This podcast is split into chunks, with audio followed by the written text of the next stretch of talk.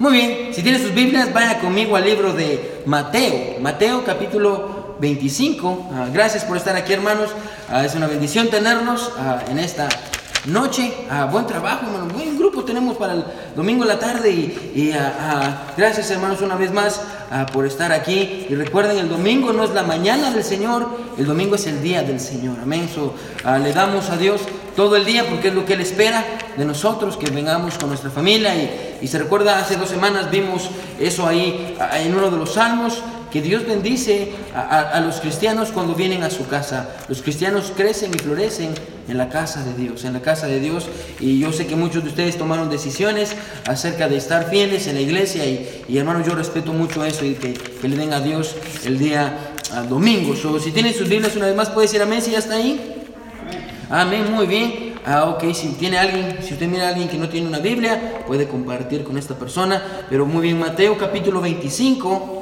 Mateo capítulo 25, vamos a leer del versículo 14, que, es literalmente la segunda parte ah, de esta serie de parábolas que Jesús ha estado contando y, vamos a hoy vamos a aprender algo muy importante hermanos ah, yo quiero que todos pongamos atención porque es una verdad muy muy ah, importante que vamos a aprender hoy. ¿Ya están todos ahí? Amén. Muy bien, so vamos a comenzar a leer en el versículo 14. Quiero que me siga con su vista a Mateo, Matthew chapter 25. Vamos a leer del versículo 14 hasta el versículo 30. So, la Biblia dice así: Porque el reino de los cielos, se recuerda que enseñé que era el reino de los cielos, es como un hombre que yéndose lejos llamó a sus siervos y les entregó sus bienes.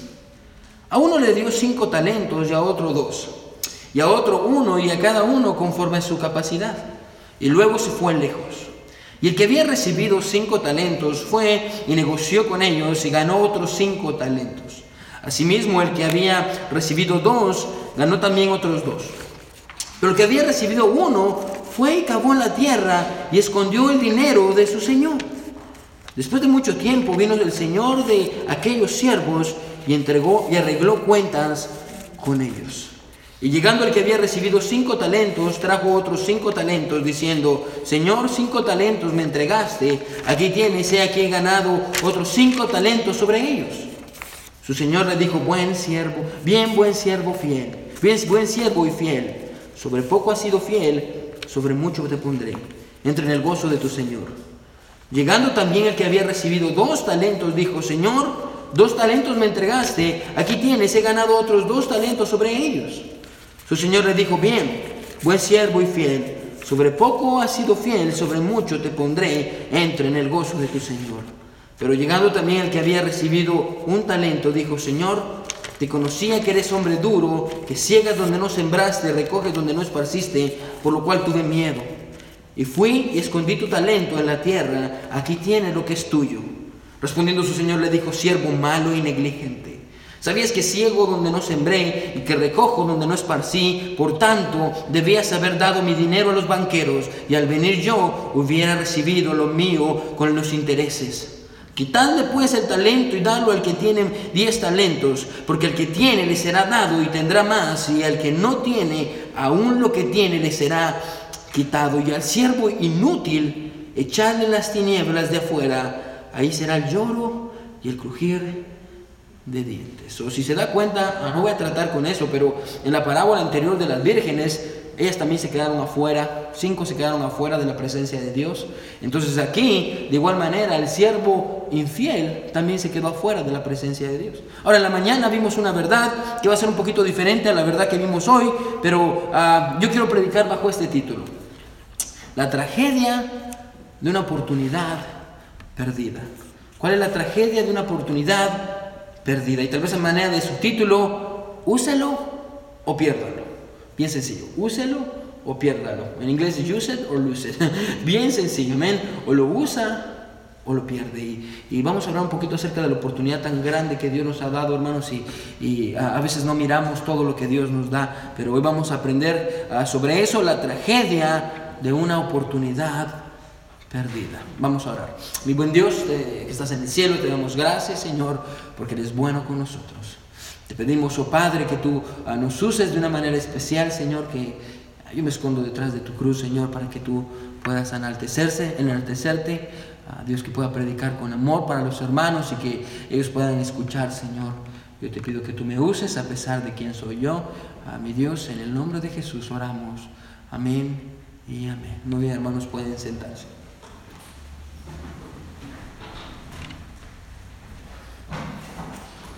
Amén.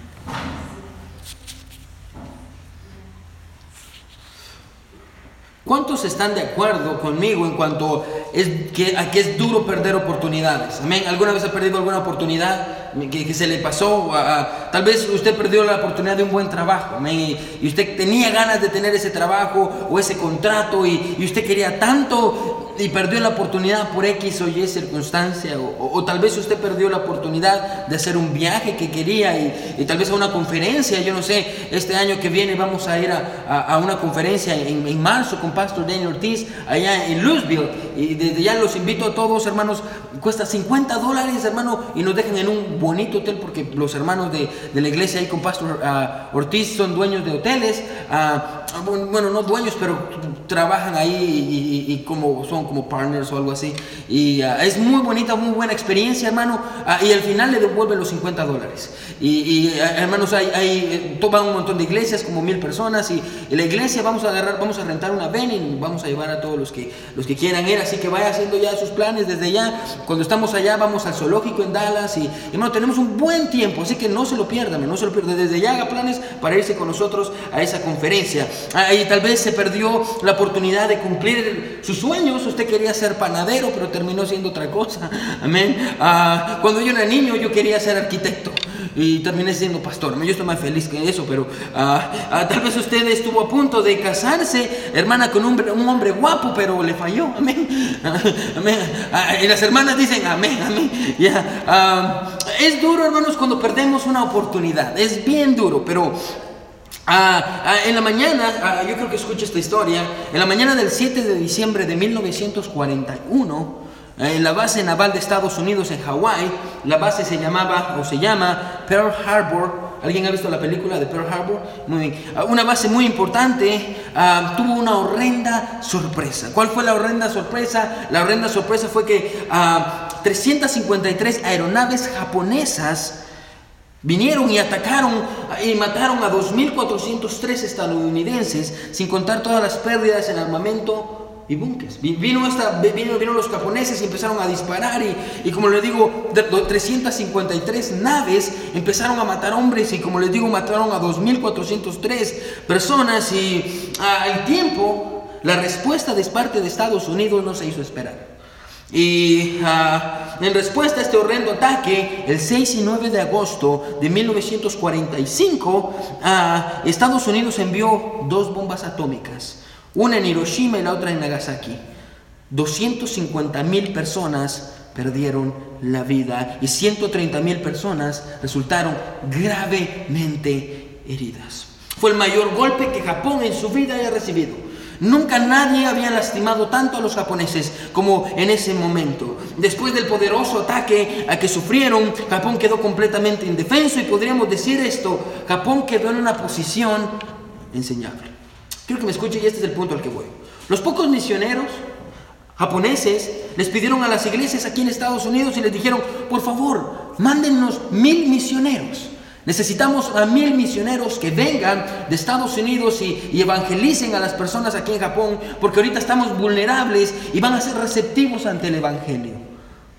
Tristemente, aquí en Estados Unidos no habían hombres dispuestos a ir a Japón, así que Estados Unidos en lugar de enviar misioneros, les enviaron economistas, personas que saben de dinero y, personas que saben de la economía y, y fueron y les enseñaron a los japoneses. Ahora yo les pregunto, ¿Ustedes piensan que los japoneses aprendieron de los economistas? Aprendieron muy bien. Ah, bueno, los japoneses son dueños de Toyota, Mitsubishi, Kawasaki, Sony, Toshiba, Bayo y todas estas monstruosas empresas, ah, hermano, que dominan a una gran parte de la economía en el mundo, no solo en Japón, en el mundo. Pero la pregunta es esta, hermano, quiero que escuche. ¿Qué hubiera pasado? ¿Qué hubiera pasado si en lugar de que Estados Unidos enviara economista, hubiera enviado misioneros? Tal vez lo que hubiera pasado es que Japón sería un país cristiano. Perdimos la oportunidad y ahora es demasiado tarde. El punto es este, hermano. Las oportunidades perdidas, hermano, se lamentan. Se lamentan, se lamentan mucho más. Quiero que me escuche cuando esas oportunidades tienen que ver con vidas. Y cuando esas oportunidades tienen que ver con familias. Familias que se pierden, o con, o con matrimonios, o, con jóvenes, o con niños, o, con la salvación de una persona. Una oportunidad perdida, hermano, siempre se lamenta.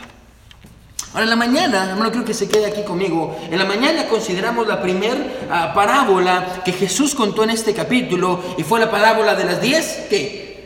Vírgenes, muy bien, la parábola de las diez vírgenes. Y dijimos que para poder entender el capítulo 25 es necesario que podamos entender el capítulo 24.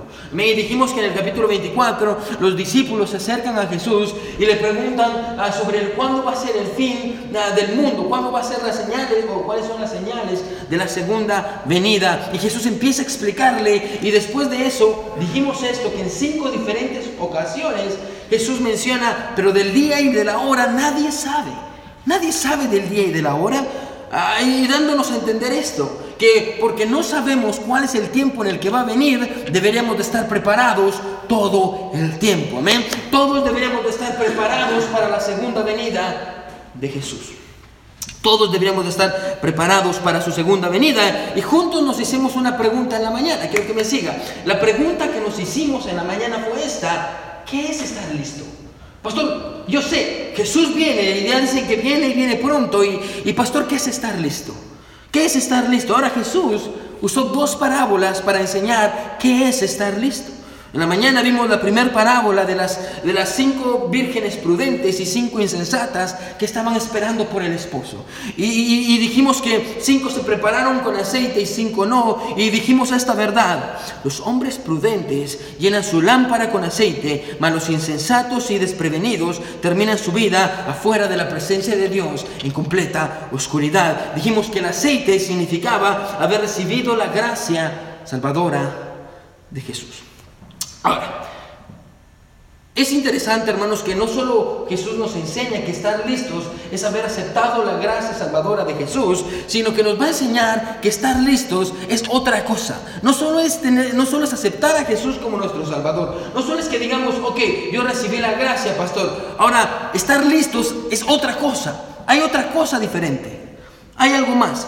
Yo quiero bajarle un poquito el volumen, salir ya, porque está muy alto. Muy bien, ya es algo más, es algo más. Y, y, vamos a darle un poquito, tal vez voy a, voy a tratar con el pasaje de una manera diferente. Ah, regularmente me gusta ver todo el pasaje y después miramos cuál es la verdad del pasaje, pero hoy vamos a hacerlo al revés. Hoy primero vamos a ver cuál es la verdad del pasaje para poder entender todo el pasaje. Así que vamos a, vamos a tratar la manera de, de ver cuál es la verdad ah, que vamos a estar viendo hoy. Ahora, este pasaje, hermano, ha sido malinterpretado muchas veces. Y yo lo he escuchado predicar, la gente ha predicado de él varias veces y, ha sido muy mal, interpretado. Y la razón es esta, porque la gente no sabe ah, entender una palabra en especial.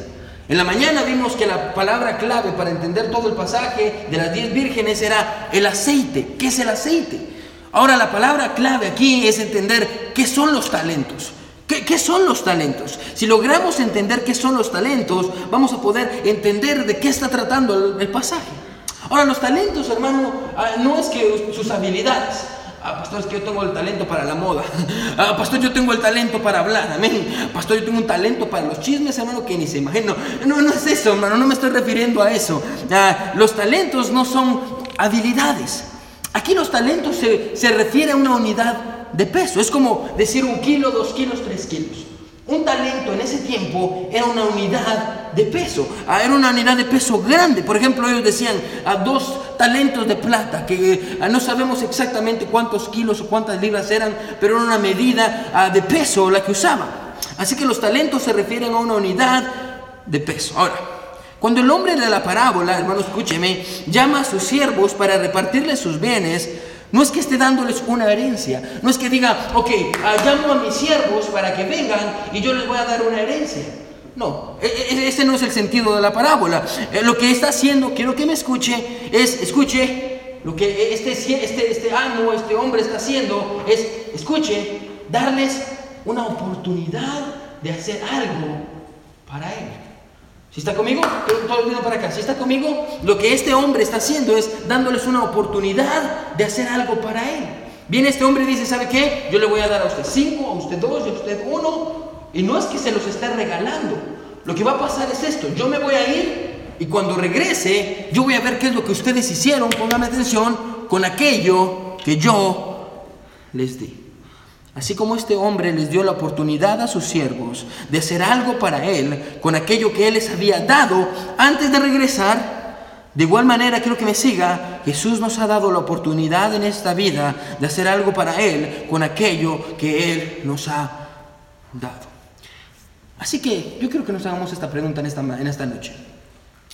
Bueno, ¿cuáles son las oportunidades que Dios nos ha dado. Quiero que pensemos, ¿sí? Ahorita vamos a empezar a ver el pasaje y lo vamos a ver bien rápido, pero quiero que me siga. ¿Cuáles son las oportunidades que Dios nos ha dado? Ahora, tal vez vamos a ver algunas oportunidades. La primera oportunidad que se me viene a la mente es esta. Dios nos dio la oportunidad de estar en Estados Unidos. Amén. Usted, usted no anda, gracias a Dios pudimos entrar independientemente bien, mal, como sea. Hermano, usted está aquí gracias a Dios que usted está aquí. Estamos en Estados Unidos. Hermano, esa es una oportunidad, amén. Es una gran oportunidad. O, tal vez a muchos de nosotros nos dio la oportunidad, hermano, de tener un matrimonio. ¿Sí o no?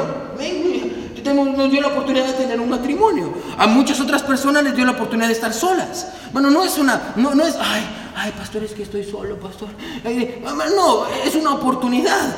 Interesantemente, personas solas quieren estar casadas y casados quieren estar solos, amén.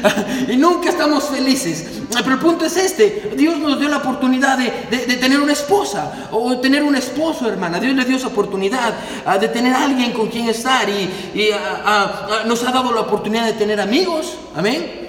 Tenemos amigos. Dios nos ha dado la oportunidad de tener un trabajo. Hermano, tenemos un trabajo, tenemos comida, nos ha dado la oportunidad de tener habilidades. Hermano, escúcheme, algunos pueden cantar, otros pueden, ah, son inteligentes en alguna área, ah, son buenos con los niños, son buenos para recibir a la gente. Dios nos ha dado talentos y habilidades.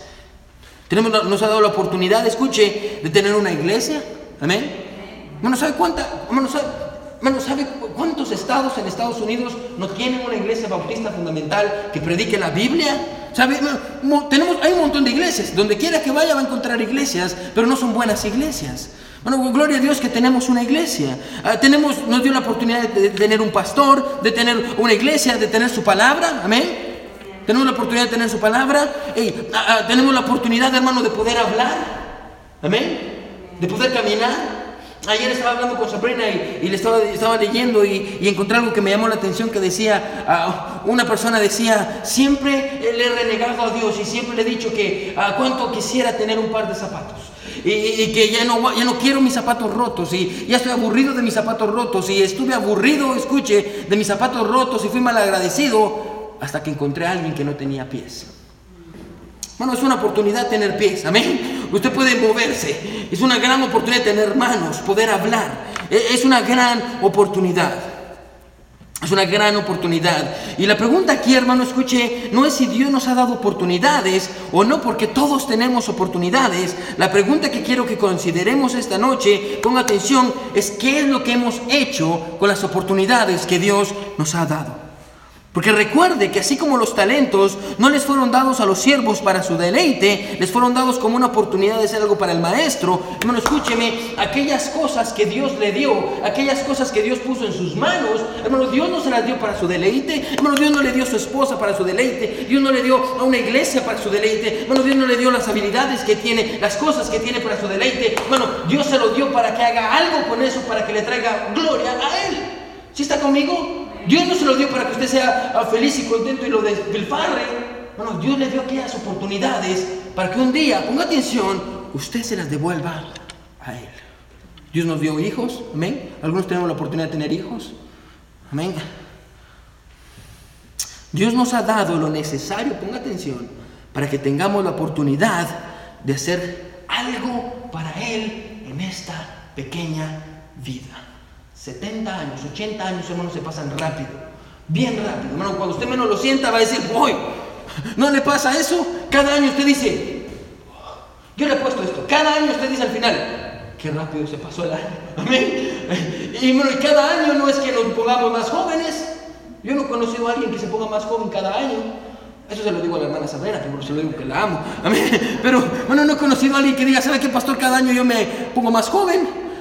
No. Bueno, cada año envejecemos más. Bueno, y 70, 80 años, hermano, déjeme decirle algo. Es muy corto, es demasiado corto para hacer algo para Dios. Así que, a la luz de esta verdad, ponga atención. ¿Cuál es la verdad? Ponga atención. La verdad es esta. A cada uno Dios nos ha dado la oportunidad de hacer algo para Él. Todos. Ahora, con esa verdad en mente, vamos a empezar a ver nuestro pasaje. Y vamos a empezar a aprender algunas cosas de él. Así que miremos, la primera cosa que yo quiero que mire es esta, nuestra responsabilidad ante la oportunidad. ¿Cuál es la nuestra responsabilidad ante la oportunidad? Mire el versículo 14, mire lo que dice, quédese conmigo. Porque el reino de los cielos es como un hombre que yéndose lejos llamó a sus siervos y les entregó sus qué? Bienes. La imagen que Jesús nos da es la de un hombre que está a punto de, irse lejos. No sabemos a dónde, no sabemos cuánto, pero se va a ir. Y, la Biblia dice que este hombre antes de que se va, se vaya, dice, ¿sabe qué? Tengo mucho dinero, tengo muchos bienes. Lo que voy a hacer es que voy a llamar a mis siervos, ponga atención, voy a llamar a mis siervos y les voy a dar de mis bienes. Le voy a dar de mis bienes a mis siervos. Así que este hombre llama a sus siervos con un propósito en mente y el propósito es entregarles a sus posesiones. No como una herencia ah, para ellos, sino como una oportunidad para que ellos puedan multiplicar esas ganancias mientras Él no está. Mire que sigue diciendo el versículo siguiente, versículo 15, ah, dice, a uno dio cinco talentos, a otro dio dos y a otro uno. Ponga atención y subraye esto en su Biblia. A cada uno conforme a su qué? Capacidad. Y luego, ¿qué dice? Se fue lejos. Bueno, lo primero que yo quiero que note aquí es que el maestro, hermano, ponga atención, sabía la capacidad de sus siervos. El maestro sabía cuál era la capacidad de sus siervos. El maestro sabía a quién le dio cinco, sabía a quién le dio dos y a quién le dio uno. Él conocía la capacidad de sus siervos. Él sabía la medida en la que él creía que ellos iban a ser capaces de poder manejar lo que él les dio. Y tal vez vamos a decir esto para comenzar. Bueno, este pasaje está lleno de verdades. Entonces, si usted está escribiendo, hermano, ah, va a tener que escribir muchas verdades ahí. Ah, quiero que empiece escribiendo esto. La habilidad de cada siervo, la habilidad de cada siervo determinó cuánto era capaz de recibir. La habilidad de cada siervo. Ponga atención. Uno solo era capaz de recibir uno. Otro solo era capaz de recibir cinco. Dios, el, el, maestro, el Señor sabía que si el que tenía uno le daba cinco, lo iba a matar. Y si le daba solo uno al que le tenía cinco, era muy poco para él. El, el maestro sabía cuál era la capacidad de sus siervos. Ahora, no es que el maestro, este amo o este señor dijera, ah, es que yo soy racista. Solo a este le voy a dar cinco porque me cae bien y a este le voy a dar uno porque me cae mal. No es así. Es como con los hijos. Ponga atención. Usted sabe bien, papá, escuche, usted sabe bien a quién le daría cinco talentos de sus hijos, y a quién le daría dos y a quién le daría uno, ¿sí o no? Aunque usted no los quiera, pero usted los quiere a todos, amén, pero usted sabe, o yo le daría cinco talentos a John, amén, yo le daría dos talentos a James, amén, y, conociendo a James capaz que le quita los cinco talentos a John y, y entierra a John, amén, probablemente, no sé, el punto es este, todos conocemos, hermano, a quién le daríamos más y a quién le daríamos menos de nuestros hijos, pero eso no quiere decir que usted no los quiera. ¿Qué es lo que quiere decir? Que usted conoce cómo son sus hijos. Amén. Usted sabe quién de sus hijos va a tener la capacidad de hacer más, quién de sus hijos va a hacer menos y quién de sus hijos va a decir, ¿sabe qué? Voy a abrir un hoyo y voy a enterrar. Sabemos y conocemos a nuestros hijos. De igual manera pasa con el pasaje. La Biblia dice que este señor sabía, ok, este le voy a dar cinco porque lo conozco, este le voy a dar dos porque sé quién es él, y este le voy a dar uno porque es lo que él, él puede manejar. Así que el maestro les da a sus siervos aquello que él considera ellos son capaces de manejar. Pero yo quiero, hermano, ponga atención, que notemos que el énfasis en el pasaje no está en la capacidad, escuche, que estos siervos tenían, el énfasis está en la, ponga atención, la responsabilidad. Responsabilidad que les había sido otorgada. Bueno, diga responsabilidad a la cuenta de tres. Uno, dos y tres. Responsabilidad. Responsabilidad. Hermano, todos hemos recibido la oportunidad de hacer algo para Dios en esta vida. Y aunque no todos recibamos las mismas oportunidades, escuche, todos tenemos las mismas responsabilidades. Se lo vuelvo a repetir. Aunque no todos tenemos las mismas oportunidades, todos tenemos las mismas responsabilidades. Hermano, déjeme decirle algo, ¿sí? Hermano, usted es responsable por la oportunidad que Dios le dio de estar en este país. Amén. Hey, bueno, mucha gente que viene y que está en este país, hermano, solo viene a este país a hacer cosas malas. Y, a robar y a meterse en drogas y hacer cosas malas. Y yo creo que esto con todo mi corazón. Hay un montón de gente aquí en Estados Unidos que es gente trabajadora, gente buena, gente que quiere hacer algo ah, para Dios, algo, ah, gente que quiere proveer para su familia. Hermano, gloria a Dios por esa gente. El punto es este, hermano, usted es responsable por el país en el cual Dios lo puso. Amén. Ah, usted es responsable, hermano, ponga atención, por la oportunidad que Dios le dio de tener un matrimonio. Ay, pastor, pues ya me aburrí de mi esposa, pastor. Pastor, yo quisiera cambiarla cada 10 años. O viceversa, su esposa tal vez dice, ay, pastor, ya no aguanto a mi esposo. Pastor, yo quisiera cambiarlo, amén. Ah, pero ya no puedo, ya no, no, lo puedo devolver porque la mamá ya no me lo, ya no me lo acepta, amén. Ah, el punto es este, hermanos. Hermano, eh, Dios le dio la oportunidad de tener un matrimonio. Bueno, es una gran oportunidad. Usted es responsable por la oportunidad que Dios le dio, escuche, de estar solo y estar sola. Bueno, estar solo, estar solo es una gran bendición. ¿Por qué? Porque usted tiene tiempo. Bueno, y usted es responsable por el tiempo que tiene. Bueno, Dios le va a ser responsable por el tiempo que tiene. Hermano, usted es responsable por la oportunidad que Dios le dio, hermano. escúcheme, de tener hijos. Usted es responsable por sus hijos. Ah, usted es responsable por la oportunidad de tener un trabajo, de tener talentos, de tener dinero, de tener tiempo, una iglesia, su palabra, un pastor, de poder hablar. Hermano, escuche esto, quiero que me siga. No importa cuántas oportunidades le haya dado a usted y cuántas oportunidades me haya dado a mí, lo que importa es que somos responsables por todo aquello que Dios ha puesto en nuestras manos. Somos responsables. Usted es responsable por todo, hermano. La oportunidad de tener un trabajo, de tener dinero, el dinero que tiene en la billetera, el dinero que tiene en el banco, el dinero que tiene en su casa, las cosas que tiene. Hermano, usted es responsable. Usted es responsable. En la historia, cada siervo tiene el privilegio de decir, escuche, esta es mi oportunidad. Escuche, esta es mi oportunidad para demostrarle a mi Señor cuánto lo amo. Esta es mi oportunidad de poder demostrarle cuánto lo amo. Hermano, todos somos responsables por aquello que Dios ha puesto en nuestras manos. Y la pregunta es, quiero que ponga atención, ¿qué es lo que estamos haciendo con lo que Dios nos dio? Ahora quiero que mire el versículo siguiente, versículo 16. Ahora miremos la reacción ante la oportunidad. ¿Cuál es la reacción ante la oportunidad? Versículo 16. Mire lo que dice. Y el que había recibido cinco talentos fue, ¿y qué dice? Ahora, subraya la palabra negoció, porque vamos a aprender qué significa, y es la clave para entender este pasaje. Ah, negoció con ellos y ganó otros cinco talentos. Asimismo, el que había recibido dos ganó también otros dos, pero el que había recibido uno fue y cavó en la tierra y escondió el dinero que dice de su Señor. La palabra clave para entender esta porción es negocio. Él negoció. que Él negoció. ¿Qué quiere decir que negoció? Bueno, la palabra negoció literalmente quiere decir, escuche, él trabajó. Él trabajó. La palabra negoció quiere decir él trabajó. Y así que tenemos a dos de los tres siervos que lo primero que hicieron con la oportunidad es decir esto. Dios me dio esta oportunidad, mi, mi, patrón me dio esta oportunidad, mi Señor me dio esta oportunidad, voy a tomar la oportunidad y voy a trabajar en esa oportunidad. Puede ser que fueron y compraron un terreno y sembraron. Ah, puede ser que fueron e invirtieron el dinero en acciones y recibieron la ganancia. Hermano, no importa. Lo importante no es que, qué fue lo que hicieron con lo que recibieron. Escuche esto. Lo importante es que hicieron algo.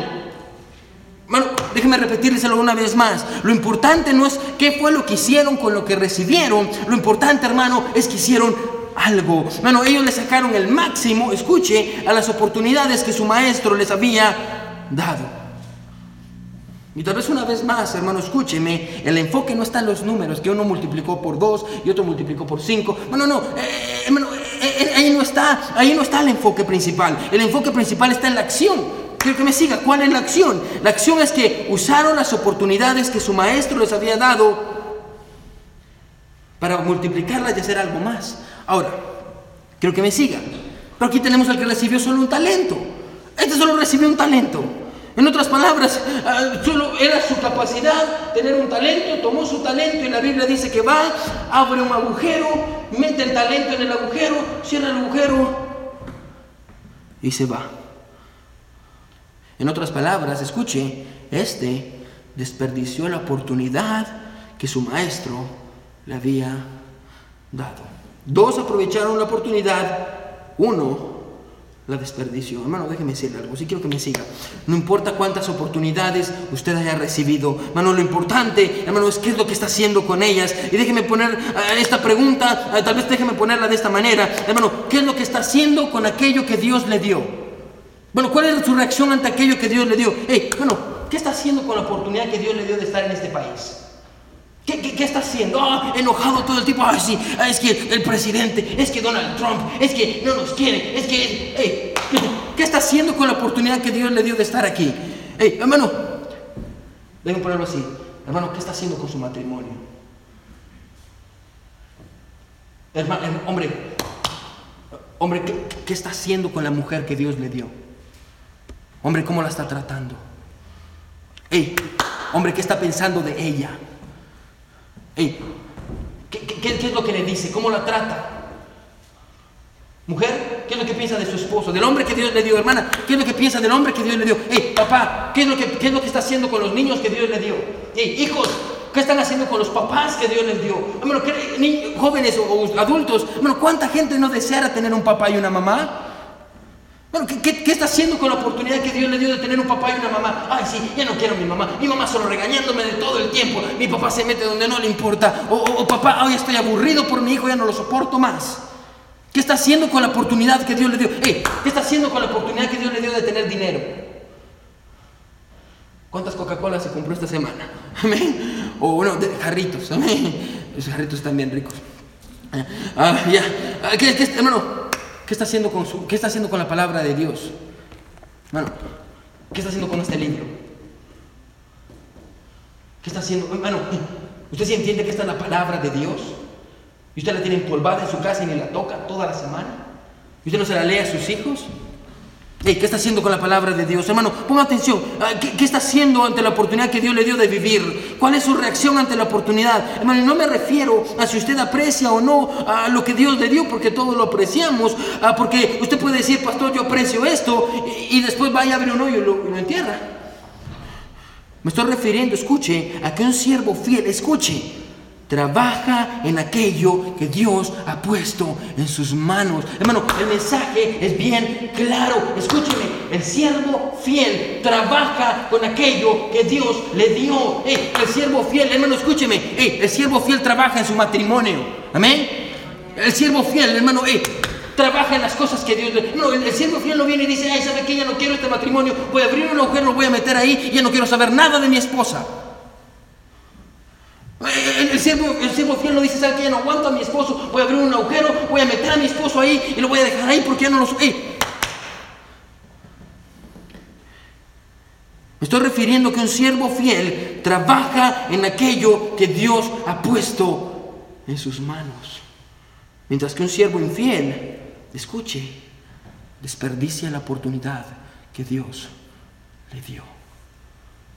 Jóvenes, Qué gran oportunidad tienen de tener una iglesia buena, de tener papás y hermanos que los quieren. Un montón de jóvenes se pierden en las drogas, andan con malos amigos. Hey, ustedes tienen una gran oportunidad. Su reacción ante la oportunidad. Pero no solo mire la reacción ante la oportunidad. Quiero que mire las cuentas, hermano, que necesitamos entregar. Porque hasta esta parte todo está pasando en esta vida. Pero hermano, así como el maestro va a regresar en la parábola, hey, hermano, el Señor va a volver a regresar. Bueno, y cuando regrese Dios, hermano, nos va a pedir cuentas. Así como en el pasaje le pidió cuentas a sus siervos. esa es la idea. Jesús va a regresar y nos va a pedir cuentas. ¿sabe qué? No por las oportunidades de otros o por lo que le dio a otros. nos va a pedir cuentas por aquellas cosas que nos dio a nosotros. Nos va a pedir cuentas. ¿qué hizo con la iglesia que yo le di? ¿Qué, hizo con la esposa que yo le di? ¿Qué hizo con el papá que yo le di? ¿Qué hizo con su mamá? ¿Qué hizo con sus hijos? ¿Qué hizo con el dinero? ¿Qué hizo con la oportunidad que le di de estar en Estados Unidos? él va a venir y va a pedir cuentas, no de las cosas que no tenemos, de las cosas que tenemos. So, miremos cómo viene a, a pedirle las cuentas. Miremos cómo viene el maestro a pedir cuentas. Mira el versículo 19. Si está conmigo, amén. Mira lo que dice el versículo 19. Después de mucho tiempo, Vino el Señor de aquellos siervos, mano, y subraya esta parte, y arregló cuentas con ellos. y llegando el que había recibido cinco talentos, trajo otros cinco talentos diciendo, Señor, cinco talentos me entregaste, aquí tienes. He ganado otros cinco talentos sobre ellos. ¿Usted, siente la emoción del siervo? ¿Usted, ¿Usted siente, sabe por qué el siervo está contento? Bueno, ¿sabe por qué el siervo está feliz? Bueno, usted puede sentir en el pasaje que está ah, contento y está, ponga, atención, vamos a decirlo así, el siervo está preparado para ver a su Señor. Y no está humillado y no está con miedo, está gozoso. ¿Y sabe por qué está gozoso? La razón por la que está gozoso es porque él sabía qué es lo que él había hecho con lo que Dios le había dado. Él sabía, él estaba feliz y contento. Y, tal vez podemos ponerlo de esta manera. Ah, él estaba feliz porque podía, escuche, enfrentar el juicio con gozo. Él podía enfrentar el juicio con gozo porque él sabía que había sido fiel. Mire lo que le responde el maestro. Bien, buen siervo y fiel. Sobre poco has sido fiel sobre mucho te pondré, entra en el gozo de tu Señor. Hermano, escuche, lo que hagamos con aquello que Dios nos ha entregado en esta vida va a determinar cómo vamos a vivir en la siguiente. Se vuelvo a repetir, hermano, lo que hagamos con aquello que Dios nos ha entregado en esta vida va a determinar cómo vamos a vivir en la siguiente. Hermano, cuando estemos en el cielo, hermano, no solo vamos a pasar cantando, Ah, tal vez usted dice, pastor, ¿cómo vamos a estar en el cielo? Pastor, ¿cómo va a ser el cielo? Ah, levante la mano si alguna vez se ha preguntado eso. Yo me lo pregunto. Ah, cuando yo era jovencito, yo decía, voy, el cielo, va, el cielo va a ser bien aburrido. ¿Por qué? Porque cuando jugamos básquetbol, todos van a meter las canastas. Si jugamos soccer, todos van a echar los goles. Ay, el cielo, y todos vamos a estar cantando y cantando y cantando. Mano, quiero que entienda algo. Este pasaje dice lo contrario. Pastor, ¿qué vamos a ir a hacer en el cielo? Vamos a hacer más de lo que estamos haciendo, se supone, aquí en la tierra. Vamos a ir a servir. Y las oportunidades que tenemos aquí en la tierra, hermano, quiero que se quede conmigo, hermano, y aquello que Dios ha entregado en esta vida a nosotros va a determinar cómo vamos a vivir en la siguiente eh, vida. Eh, y, hermano, en el cielo vamos a servirle a Dios y la posición que tengamos en el cielo va a ser determinado por lo que hayamos hecho con ello, por lo que Dios nos dio en la tierra. El punto es este, quiero que me escuche. El mayor gozo en esta vida debería de ser servirle a Dios, porque ese va a ser nuestro galardón en el cielo. Escuche, con atención, hermano, el mayor gozo de un cristiano en esta vida, hermano, el mayor, el mayor placer, el mayor deleite de un cristiano es servirle a Dios en esta tierra. ¿Por qué? Porque ese mismo va a ser nuestro galardón cuando estemos en el cielo. Servirle más. Bueno, es una bendición. es una bendición venir a la iglesia, bueno, escuchar y cantar, bueno, hacer algo, ser mujer, cuidar a los niños. Hermano, es una bendición, es un deleite servirle a Dios. Debería ser el mayor gozo, pastor, ¿por qué? Porque ese va a ser nuestro galardón cuando estemos en el cielo. Bueno, no es como que diga, oh, el hermano Joaquín, este hermano trabajó un montón para mí en la tierra venga al cielo, va a descansar por toda la eternidad. No, este hermano trabajó bien duro en la tierra. ¿Sabe qué? Va a trabajar más en el cielo. Amén. Y lo vamos a hacer con gozo. Y vamos a estar felices por lo que vamos a hacer. En el cielo vamos a servirle a Dios. Mientras estos dos siervos, la Biblia dice que uno viene, le, le dio dos y lo multiplicó cuatro, y el que tenía cinco ahora trajo diez. Y están contentos y gozosos. Aquí viene el malcriado que no hizo nada con el talento que Dios le había dado. Mira lo que dice el versículo 24. Pero llegando también el que había recibido un talento, dijo, Señor, y usted puede sentir la humillación que este hombre tiene, la humillación que este hombre tiene, versículo 24. Ah, Señor, te conocía que eres hombre duro, que ciegas donde no sembraste y recoges donde no esparciste. Por lo cual tuve que dice miedo. Y fui y escondí tu talento en la tierra. Pero aquí tienes lo que es tuyo. Ahora, lo interesante, hermano, ponga atención, es que este siervo, ponga atención, hermano, este decía conocer al maestro. Era un siervo. Recuerde, Dios llamó a este hombre, el, dueño, el Señor, llama a sus siervos. Se supone que este conocía a su maestro. Pero resulta, hermano, ponga atención, que no conocía a su maestro. ¿Por qué? No lo, no lo, conocía y la razón por la que puedo decir que no lo conocía, eh, hay dos razones. La primera es esta, porque no trajo ningún fruto. No hizo nada. No hizo absolutamente nada. Bueno, con lo que Dios, con lo que Dios le dio, al final solo le dijo, hey, Dios tú me diste un matrimonio, aquí está el matrimonio. Dios tú me diste una esposa, aquí está mi esposa. Fue un calvario vivir con él. Ve cómo sufrí Dios. Hey, el hermano, oh, tú me diste un esposo, Señor. aquí está mi esposo. Ay, veas. Solo que sí, eso sí, te lo entrego más gordo, Dios. Tú me lo diste delgado, está con unas negritas de más. Y, y, y, yo como que tiene un ojo chueco, pero, pero no te lo entregué como me lo diste, pero te lo entregué. A mí, no entregó ningún fruto.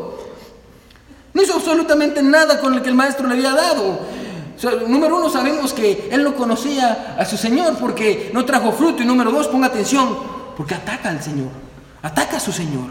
Este siervo no respetó a su maestro. Este siervo no, conocía a su Señor. Pastor, ¿cómo sabe eso? Porque dice, ¿sabes qué? Hey, yo conozco que eres un hombre duro.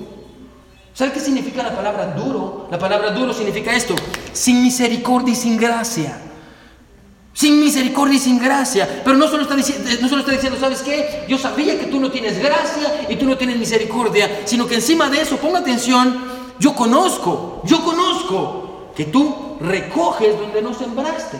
En otras palabras, ¿qué dice aquí conmigo? Yo, yo conozco que tú dejas que la gente trabaje y en lugar de darle vas y le quitas a la gente lo que trabajó. Eres un ladrón. Hermano, déjame decirle algo. El mayor gozo, escuche, de un verdadero cristiano es trabajar para que su Señor se lleve la gloria. Ese es el mayor gozo de un cristiano. Bueno, la persona que dice, oh, yo, yo no quiero usar las oportunidades que Dios me ha dado porque yo no quiero que Él se lleve la gloria, yo me la quiero llevar, hermano, no conoce quién es Dios. Hermano, el mayor gozo de un cristiano es este. Es decir, yo voy a trabajar duro con mis hijos para que sean hombres de bien, para que sean mujeres de bien, para que se casen puros, para que sirvan a Dios, para que tengan una buena vida, la vida que yo no tuve. Yo voy a llevarlos a la iglesia y voy a tenerlos en la iglesia y voy a ser fiel con lo que Dios me dio. No porque yo me quiero llevar la gloria, sino porque quiero que Él se lleve la gloria. Yo quiero que Él sea feliz, yo quiero que Dios se lleve la gloria por lo que yo hice. No, quiero que digan, oh, oh, qué mamá, qué papá. Oh, no, no. Un siervo fiel, no, un siervo fiel es aquel que dice, hey, yo voy a trabajar no para llevarme la gloria yo, sino para darle la gloria a Él. Yo voy a hacer lo que yo pueda con mi vida para darle la gloria a Dios. Y si hay algo bueno en mi vida, es simplemente por la gracia de Dios. Si hay algo malo en mi vida, soy yo. Amén. Es lo que un siervo fiel dice. Así que podemos concluir, hermano, que este siervo no conocía a su maestro porque le dijo, hey, tú eres un hombre sin misericordia y tú no tienes gracia y tú eres un ladrón que le quitas a la gente lo que la gente hace. Ahora yo le pregunto, ¿es eso verdad? ¿Es eso verdad? No. Bueno, escucha esta verdad. Aquellos siervos que conocen a su Señor usan las oportunidades que Dios les ha dado pero aquellos que no, las, no lo conocen, hermano, las entierran. Así que aquí tenemos a este siervo que piensa, si yo uso lo que el maestro me, va, me, me dio, me va a terminar quitando todo. Y si hago algo, se va a enojar conmigo, mejor no hago nada, voy y lo escondo. Así que si gano, pierdo, y si pierdo, pierdo, mejor, Dios, ¿sabes qué? maestro, aquí está lo que es tuyo. Lo cual es una gran excusa. Mira lo que le dice el maestro, mira lo que dice versículo 25, versículo 26, mira lo que dice.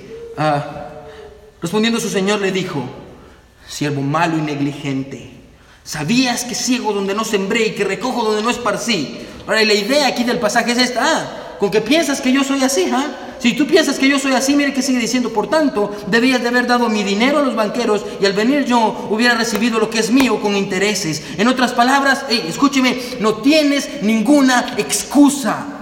No tienes ninguna excusa por las oportunidades que yo te di. Bueno, ponga atención. Usted sabe que un día va a estar parado enfrente de Dios, viendo a los ojos a Jesús y usted no va a tener ninguna excusa que darle. Oh, Jesús que la razón por la que mi matrimonio no funcionó eh, es por la esposa que me diste. O es por el esposo que me diste. Ah, la razón por la que no cuidé a, esta persona es porque era muy mala. la razón por la que no respetaba a mi esposo es porque eres un egoísta. La razón por la que no amaba a mi esposa es porque ella era muy amargada, Jesús. La razón por la que vivía en depresión es porque yo estaba sola. Ah, la, razón por la que mis hijos se perdieron fue por culpa de, mi esposo y por culpa de los amigos y por culpa de la escuela y de la iglesia. Eh, la razón por la que nunca pude compartir mi fe con mis amigos fue porque no tenía tiempo y me daba vergüenza. Eh, la razón por la que siempre estaba metido en problemas eh, en mi trabajo fue por los demás. La razón por la que me corrían de todos los empleos es porque no me gustaban. la razón por la que no canto en la iglesia y no uso lo que me diste es porque me da vergüenza. bueno, delante de Él no vamos a tener ninguna excusa. Ninguna excusa va a ser buena. Bueno, el hombre delante de Dios está sin ninguna excusa.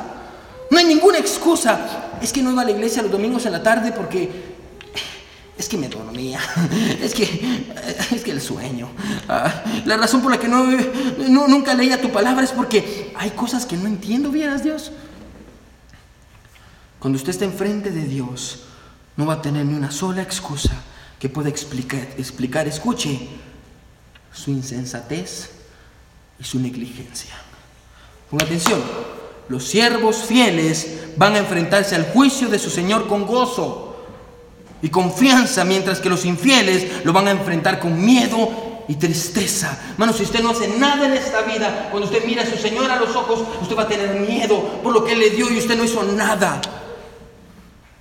Y tal vez a manera de un comentario, como dije al principio, Dios no lo va a juzgar por las oportunidades que le dio a otro, lo va a juzgar por las oportunidades que le dio a usted. Mire el último versículo 28 y 30 y con esto terminamos. ¿Cuál es el premio que ganamos? Pastor, si yo uso las oportunidades que Dios me da aquí, ¿qué gano? Mire lo que dice el versículo 28 y 30. Quitadle pues el talento y dadlo al que tiene 10 talentos.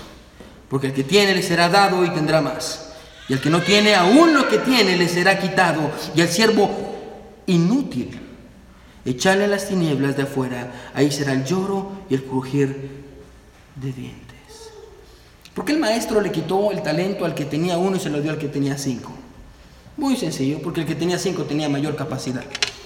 Pero el énfasis no está en el hecho de que el que tenía cinco talentos haya recibido otro, sino que está en que el, el hecho, escuche, que el que no usó su talento, hermano, lo perdió.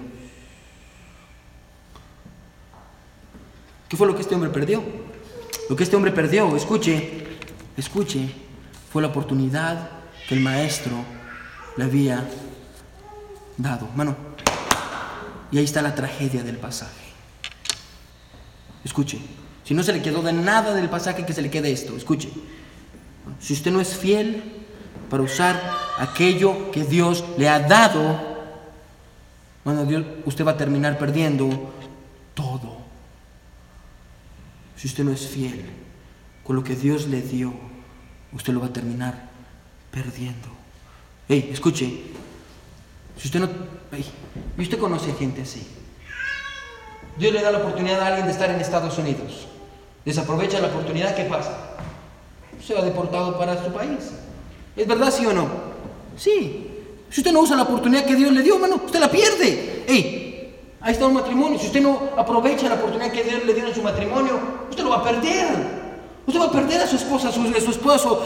si usted no usa la oportunidad que Dios le dio de criar a sus hijos, hermano, los va a perder.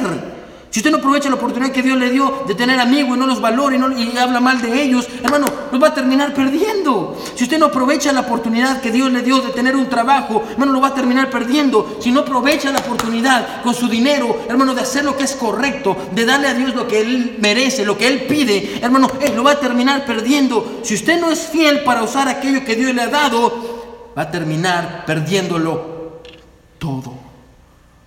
Hermano, Dios nos dio una iglesia Dios nos dio una iglesia, amén. Y Dios proveyó de una manera increíble. Bueno, y en seis meses la iglesia creció y tenemos gente nueva y hay gente que está viniendo y hay gente que está emocionada. Hey, hermanos, tenemos una oportunidad de hacer algo en Tulsa, tenemos una oportunidad de que crezca la iglesia, de hacer algo para Dios. Hermano, pero si no hacemos nada, hermano, vamos a perder la oportunidad que Dios nos dio. Jesús lo pone de esta manera. Al que tiene, le será dado. Pero el que no tiene, aún lo que tiene, lo que piensa tener, le va a ser quitado. En otras palabras, hey, el que usa las oportunidades que Dios le da, escuche, Dios le va a dar más. Pero el que no usa las oportunidades que Dios le dio, aún lo que él piensa que tiene, le va a ser quitado. Resumámoslo así. Úselo o piérdalo. Aquí está la verdad. Los siervos fieles usan aquello que su Señor puso en sus manos, mientras que los siervos inútiles lo entierran con sus manos. Ahora, no pierda el contexto. ¿Qué es estar listo? Recuerde que toda esta parábola tiene como propósito enseñarnos qué es estar listo. Bueno, estar listo en la parábola es usar aquello que nuestro Señor ha puesto en nuestras manos. Y, déjeme terminar con esta historia, ponga atención. No es una historia que leí, es una historia que me contó mi papá, ah, de un libro que él leyó. Se cuenta, ponga atención, que para torturar a los cristianos, escuche, los romanos usaban todo tipo de formas para torturar a los cristianos. Agarraban a los cristianos y les metían un palo y los ensartaban con un palo. Agarraban a los cristianos y los cortaban en dos con una sierra. Tomaban a los cristianos, los amarraban de los brazos con unos caballos aquí y las piernas con otros caballos y jalaban y los partían en dos. Les quitaban la lengua y los quemaban vivos para que fueran como, ah, como lámparas en los parques. Bueno, los cristianos soportaban de una manera horrible, escuche, por amor de su Señor. Una de las formas, escuche, que usaban para torturar a los cristianos era que los amarraban unas ruedas gigantes. Había unas ruedas gigantes. Y amarraban a los cristianos en estas ruedas gigantes y los llevaban al mar o a un río. Entonces lo que hacía es que la rueda, a la mitad, el agua llegaba a la mitad de la rueda y el cristiano estaba amarrado en la rueda y empezaban a darle vueltas a la rueda. Y mientras que la rueda pasaba, el cristiano se estaba ahogando, salía, se ahogaba, salía, se ahogaba, salía y lo hacían enfrente de toda la gente para que la gente tuviera miedo y le decían al cristiano, maldice el nombre de tu Señor, maldice el nombre de tu Señor. Y veían los cristianos estaban hasta que morían. ¿Se encuentra la historia de este hombre cristiano que estaba sufriendo por su fe? Y estaba ahí, ah, se ahogaba, salía, se ahogaba, salía, salía. La gente estaba viéndolo. Ya no aguantaba este hombre. Le decían los romanos, maldice el nombre de Jesús. Y él estaba soportando lo más que podía. Y de pronto, ya no aguanta. Está a punto de morir y dice, maldigo el nombre de Jesús. Los romanos se burlan, lo desatan. Cuando lo desatan, este cae en el agua. Cuando cae, entre toda la gente, sale una niña. La niña estaba viendo todo. La niña tenía la ropa sucia, de una niña pobre. La niña sale corriendo y lo mira a los ojos y mira que él se dio por vencido. Y la niña le dice, cobarde. Te faltaban solo unos minutos para ver el rostro de nuestro Señor. Nunca olvide que estamos a unos minutos de ver el rostro de nuestro Señor todo el tiempo. Y más nos vale, y más nos vale que Él nos encuentre trabajando en la oportunidad que Él nos dio. Más nos vale que nos encuentre trabajando en nuestro matrimonio, trabajando con nuestros hijos, trabajando en la iglesia, trabajando en las cosas de Él, trabajando en nuestro carácter, en nuestra actitud, dando. Más nos vale que nos encuentre haciendo. No sea que seamos unos cobardes, que vivamos nuestra vida para nosotros mismos y que un día cuando miramos a Jesús, miremos a Jesús, nos diga, siervo malo, te di matrimonio, lo destruiste. Te di papás y los trataste mal. Te di una mamá que era fiel y te quería y te amaba y la trataste como querías. Te di una mujer que era fiel y estaba contigo y la trataste mal. Te di un hombre que te amaba y hablabas mal de él. Te di hijos para que cuidaras y los despreciaste y los trataste mal y se perdieron. Te di una iglesia, pero no hiciste nada. Tenías amigos que les hablaras de Jesús y no les hablaste. Te di oportunidades, pero fuiste y las enterraste. Siervo malo y negligente. O cuando miremos a Jesús, vamos a estar felices. Y nos vamos a poner a sus pies. Y vamos a ver una sonrisa en su rostro. Y nos va a decir, buen siervo, te di un matrimonio y fuiste fiel. Te di hijos y fuiste fiel. Te di un papá y una mamá. Te di una mamá y fuiste fiel con tu mamá. Te di una iglesia y eras fiel a todos los servicios. Leías mi palabra. Buen siervo fiel. Sobre poco has sido fiel. Hey, ven para acá. Sobre mucho te pondré. Mano, los siervos fieles usan las oportunidades que su Señor puso en sus manos, mientras que los siervos inútiles las entierran. ¿Qué es lo que usted está enterrando en esta noche, hermano? ¿Qué es lo que usted está despreciando? Joven, ¿está despreciando a sus papás? ¿Papá está despreciando a sus hijos? Hey, ¿Esposo está despreciando a su esposa? ¿Está despreciando a su esposo? Hey, hermano, ¿está renegando porque vive en este país? Que no quiero vivir en Estados Unidos. ¿Ah? ¿Está enojado porque no tiene trabajo, no tiene dinero? ¿Qué está haciendo con aquello que Dios puso en sus manos? Porque un día, hermano, usted lo quiera o no lo quiera, va a ver los ojos de Jesús y lo va a confrontar y lo va a ver a la cara y él le va a demandar lo que él puso en sus manos. Todos con sus ojos cerrados y cabeza inclinada.